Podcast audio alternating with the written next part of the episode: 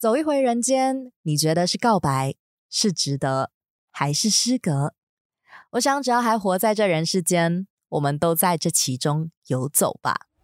一起听歌，一起看书，这里听说有毒。Hello，好久不见，我是哈娜心怡。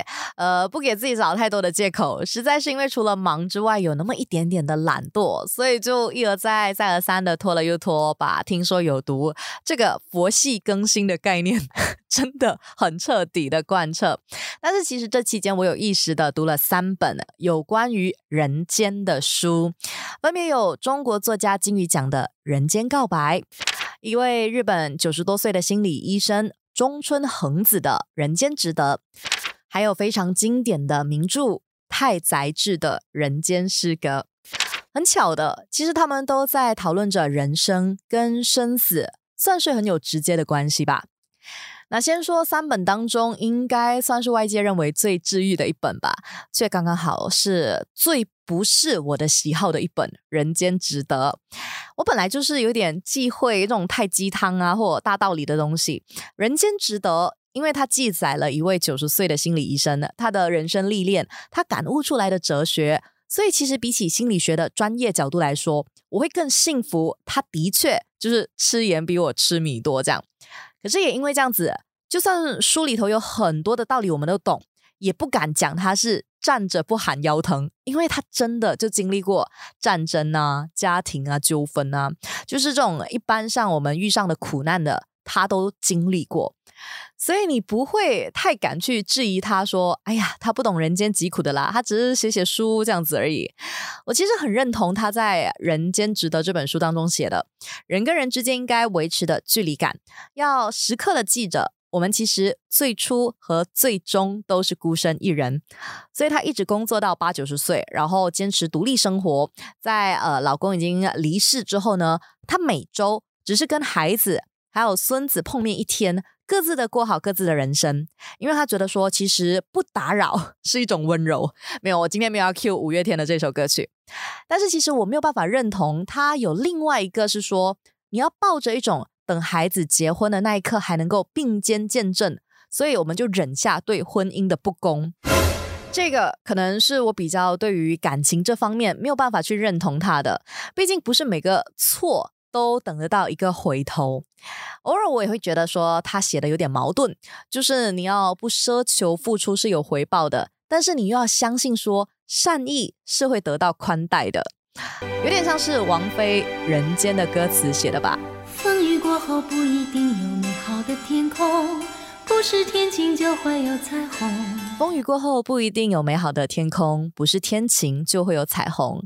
不是所有的感情都会有始有终，孤独的尽头不一定惶恐。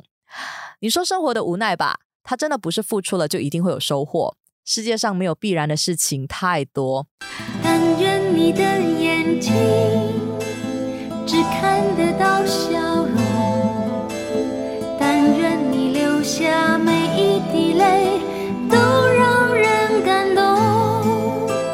但是也一如人间王菲唱着的，有很多的但愿，也有着对未来还有下一代的祝福和期盼。所以有人说，《人间》这首歌曲呢是王菲唱给女儿的歌，这给我就感觉像是另外一本金鱼奖写给儿子的《人间告白》。一起听歌。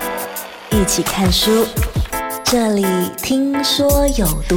因为综艺朋友，请听好，这一本书或者这一首歌曲，我在上几集的《听说有毒》也有介绍过。那里头呢，有一封写给儿子未来的一封信。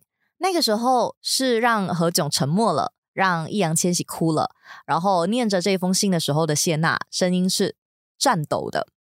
那我在读这一本呢，金鱼奖的。人间告白的时候，我就已经大致知道的它的内容。嫁给十六岁的初恋，有很可爱的儿子，却在最幸福的日子接获丈夫剩下三个月的癌症通知书。我做好心理准备会哭，在看这本书的时候，可是我没有想到，几乎是每一页我都在哭，而且揪心的是眼泪鼻子全部都一直流，然后塞着要用嘴巴换气的那种，很夸张。可是我没有嚎啕大哭啦。很多很多的心疼，是心疼着金鱼奖，又佩服着他的坚强的。你感慨说善良又贴心的小呼就是她的老公，直到最后呢，不是逼着自己不难过装坚强，而是心有所幸，所以可以在每一次哭过之后呢，再坚持一点，再往前一点点。所以金鱼奖写这本书没有华丽的词汇，比较像是写给另一半的心事日记，也写给自己，写给长大以后的儿子，希望他能够看懂爸爸来不及陪伴他长大的爱跟遗憾。有时候别怕，是比加油更实际的安慰。未来还有许多会让人害怕的事情会发生，所以能做的就只有别怕，因为该解决的事情必然不能逃避。一起听歌，一起看书，这里听说有毒。最后一本在今天的听说有毒要讲关人间的书呢，就是经典的名作太宰治的《人间失格》。这是三本书当中我又矛盾又喜欢的一本书。人间失格就是在人世间你丧失了资格，就是失去了作为一个人的资格。是作家太宰治对主人公叶藏的一生做出的评语。但其实他也是对自己的一个评价，毕竟这算是一本自传型的小说。那他真实的一生呢？你在网上，你随便 Google 找，你都可以找到。很多人都会称他为是有才华的渣男，大概是因为有才华，所以更有渣的本钱吗？所以我就想起了米津玄师《死神》西尼嘎米这首歌的歌词里头唱的。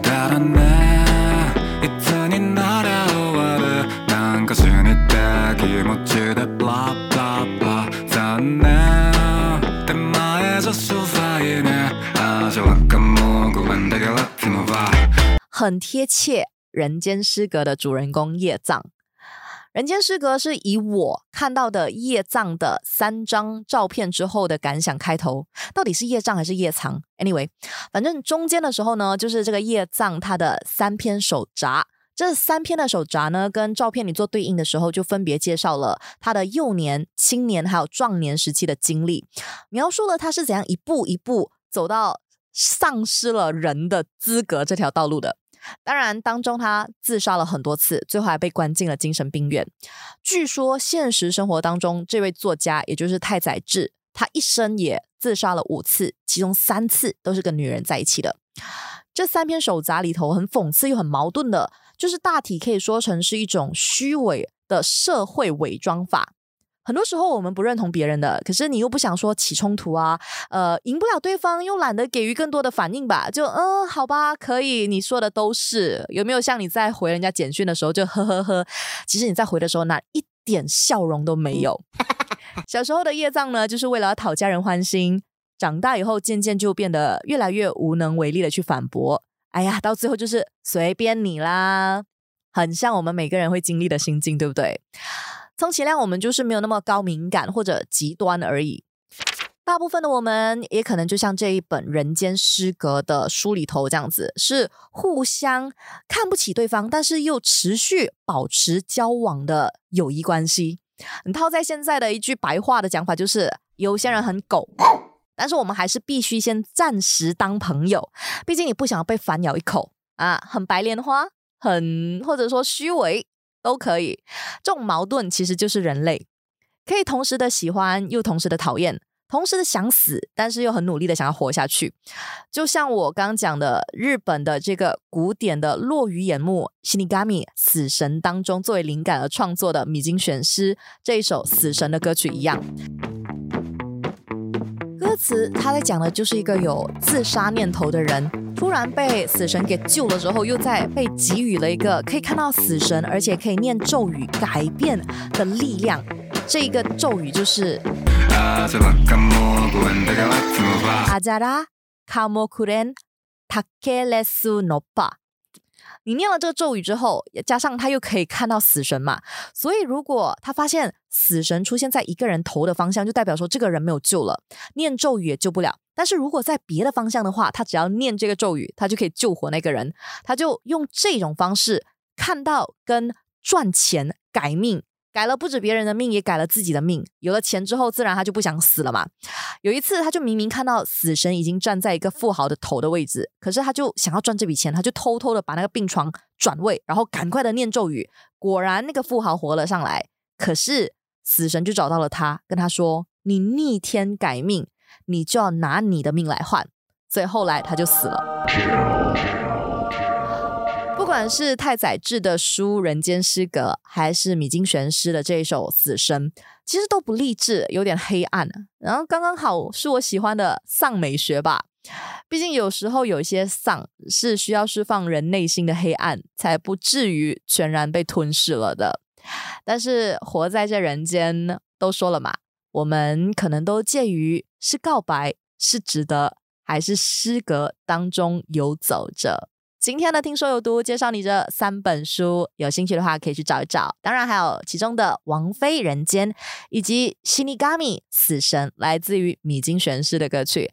下一期虽然不知道什么时候，但是听说有毒，再见喽！一起听歌，一起看书，这里听说有毒。